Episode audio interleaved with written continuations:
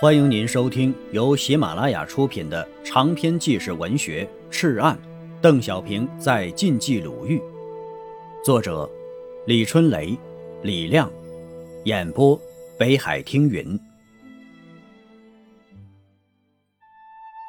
第五章，红五月，第七节。山坡上找几块石头，支起锅，捧几捧沟水。折几枝干枝，开始做饭。稀稀的米汤里落满了星星，还有月亮，全吞进了肚子里，仍然是感觉到什么也没有，叽噜噜的，空荡荡的。阴历四月初八这一天，偏城村庙会，村里搭着戏台，正唱三溪烙子、三娘教子，锣鼓拨茶正打得热闹。突然，县长举着枪跑上台喊道。狗日的日本鬼子来了！快回家空射青野！说着呀，就乱了。村里鸡飞猪叫，家家户户院里点着一堆火，照得满院子亮堂堂的。男人们赶紧和泥，用土坯把街门垒住。平时早就垒小的了，只能过骡子、毛驴儿，遇扫荡就垒石。女人们收拾东西，放到村外自家的秘密窑洞里。村边的报警锣声响个不停，民兵在街上跑着喊道：“鬼子出了杨义，正顺着大路往西开呢。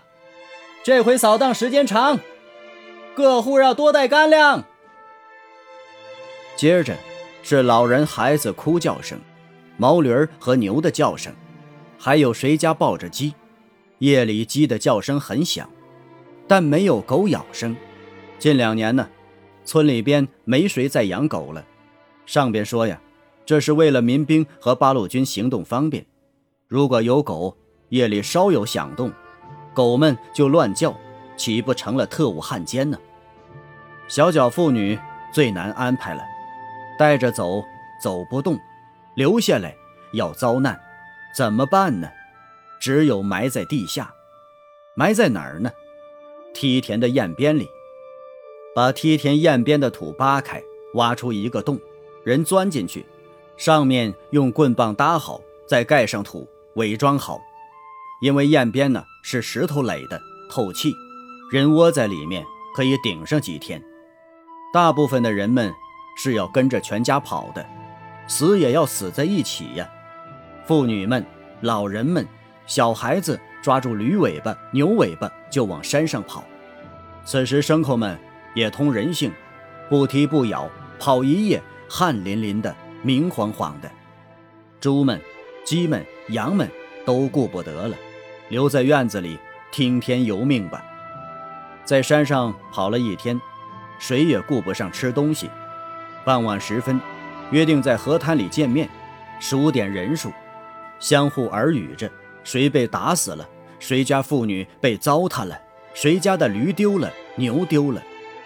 每天都有被杀、被奸的人，人们也麻木了。谁家出了事儿、遭了殃，也不哭了，只是闷闷地低着头，叹几口气。天黑了，人们默默地牵着驴子、骡子向附近的山洞走去。驴们、骡们垂着头，尾巴上都坠着一块石头，这是为了避免畜生叫唤暴露目标。然后就开始做饭。谁家都带着粮食、锅、被子、伙食，到山沟里呀，找几块石头，支起锅，捧几捧沟水，折几叉干树枝，开始做饭。有的人忘了带锅盖，水怎么也烧不开，只得用棉袄捂住。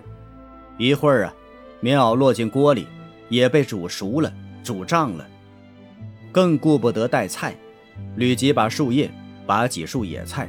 也不用水洗，在手上甩一甩就扔进锅里。没有碗，折几根树枝当筷子，先把锅里的野菜捞出来吃，然后啊，端起锅，全家人一个个传递着喝汤。汤里落满了星星，还有月亮，全吞进肚子里，仍是感到叽噜噜的，空荡荡的。有时候正吃着，有人大喊：“日本人来了！”把锅一掀，拔腿就跑，黄黄的小米涂了一石板呢。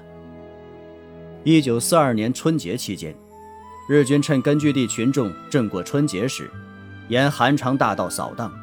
大年初一晚上，群众不得不携老扶幼，背锅挑碗进行空室清野。不少老人回忆说呀，当时转移时，包好的饺子撒在了半路上，慌慌张张从地上摸着黑往起捡，饺子冻成了石头，所以把小石头也捡了回来。因此，大年初一早上在野地里吃饺子时，锅里煮着不少石头块呢。